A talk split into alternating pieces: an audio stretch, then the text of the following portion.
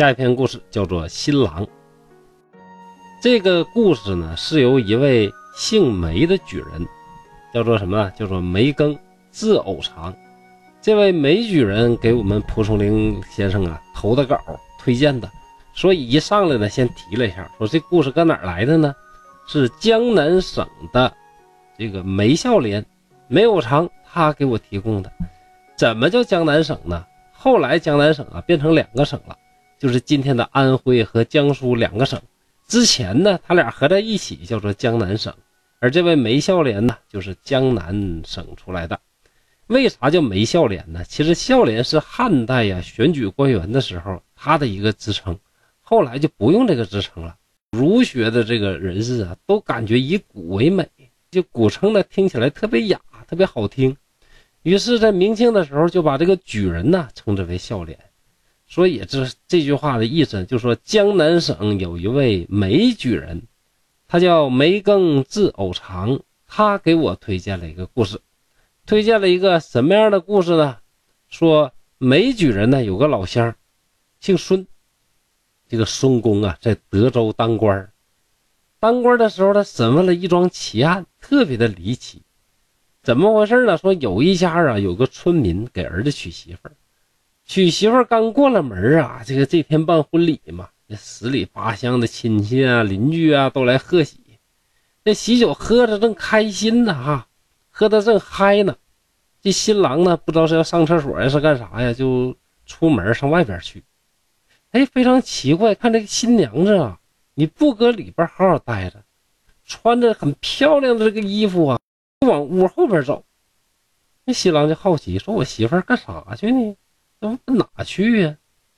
挺怀疑的，就跟着这个新媳妇儿啊，这个悄悄的跟着，看看究竟是咋回事这家的宅子后面呢，有一条长长的小河，小河上边有一个小桥可以过。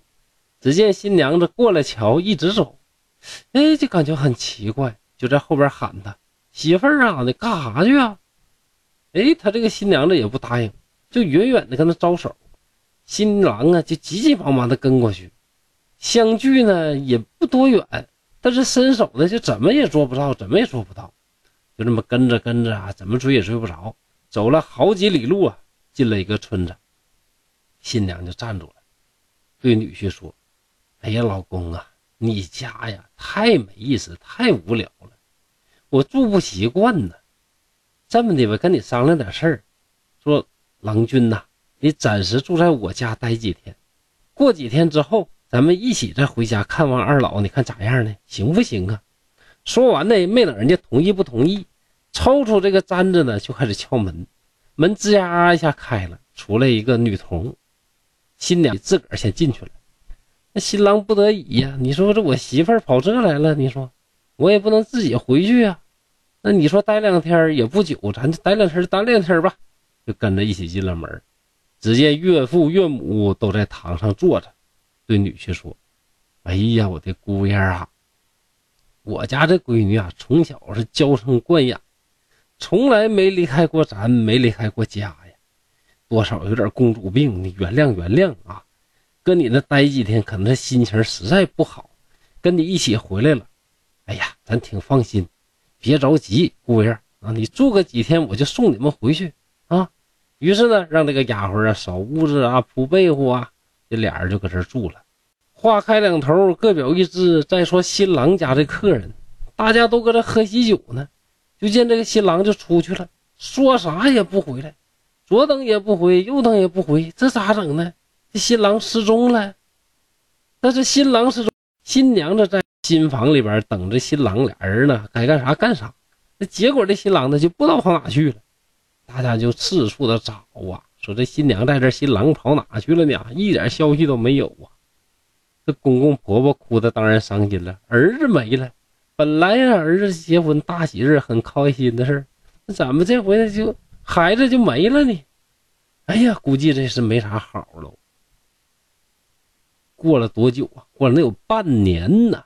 你说这小伙还不回来？媳妇娘家呢就合计，我这闺女啊嫁到你家，啥事正事没办呢，这就守寡了。你这哪行啊？多可怜咱家孩子，就跟新郎家的父母商量说：“得了吧，你让咱家姑娘回来得了，给她另找个婆家，好不好？”新郎的父母呢就非常悲伤，说：“咱家儿子啊，你说活是不见人，但是你也没死见尸啊，尸骨衣物什么你都是没找着，对不对？你怎么知道我儿子一定死了呢？就算是死了，过一年再嫁也不晚，你着啥急呢？不行不行啊，你再等一等吧。”哎，这家新娘的父亲呢，还真就是非常惯自己的女儿啊，非常的怨恨。就告了官，告官谁受理呢？就是前文提到这个孙公受理这个案子。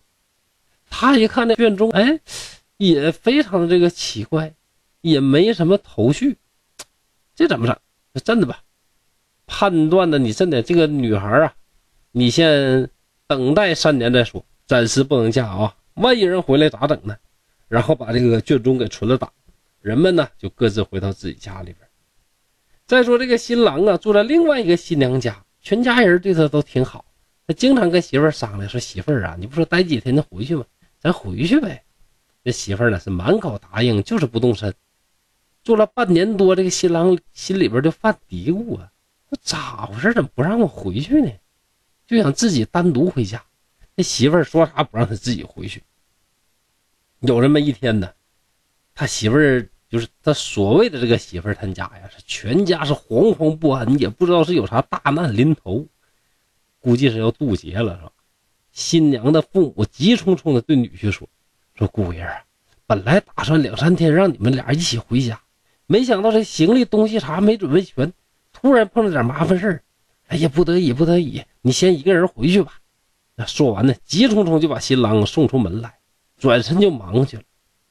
虽然说说了几几个句话，打了几个招呼啥的，就显得就是非常匆忙草率。新郎出了大门啊，刚想找路走，回头一看呀，那房子院子咋都没了呢？只有一个高大的坟墓。原来这么多天呢，他一直睡在这个坟里边。所谓的这个新媳妇儿，所谓的这老丈人、老丈母娘，其实都是一窝鬼呀。他心里非常害怕。急急忙忙的就找路回家，到家之后从头到尾把这事儿说了一遍，并且到官府呢跟孙公说明情况。孙公把新娘的父亲叫过来，命令他呢把女孩送回婆家，这样呢俩人呢才正式的成婚。这个故事呢说到这儿就结束了。《聊斋志异》呢一般分为几种类型的故事，第一种是什么？就是志异，单纯的就是记录那些有趣儿啊。那奇怪的事儿啊，篇幅应该比较短，几句话就搞定了。还有一种叫做怪谈，怪谈怪谈呢，专门记录的是发生的一些恐怖的事情。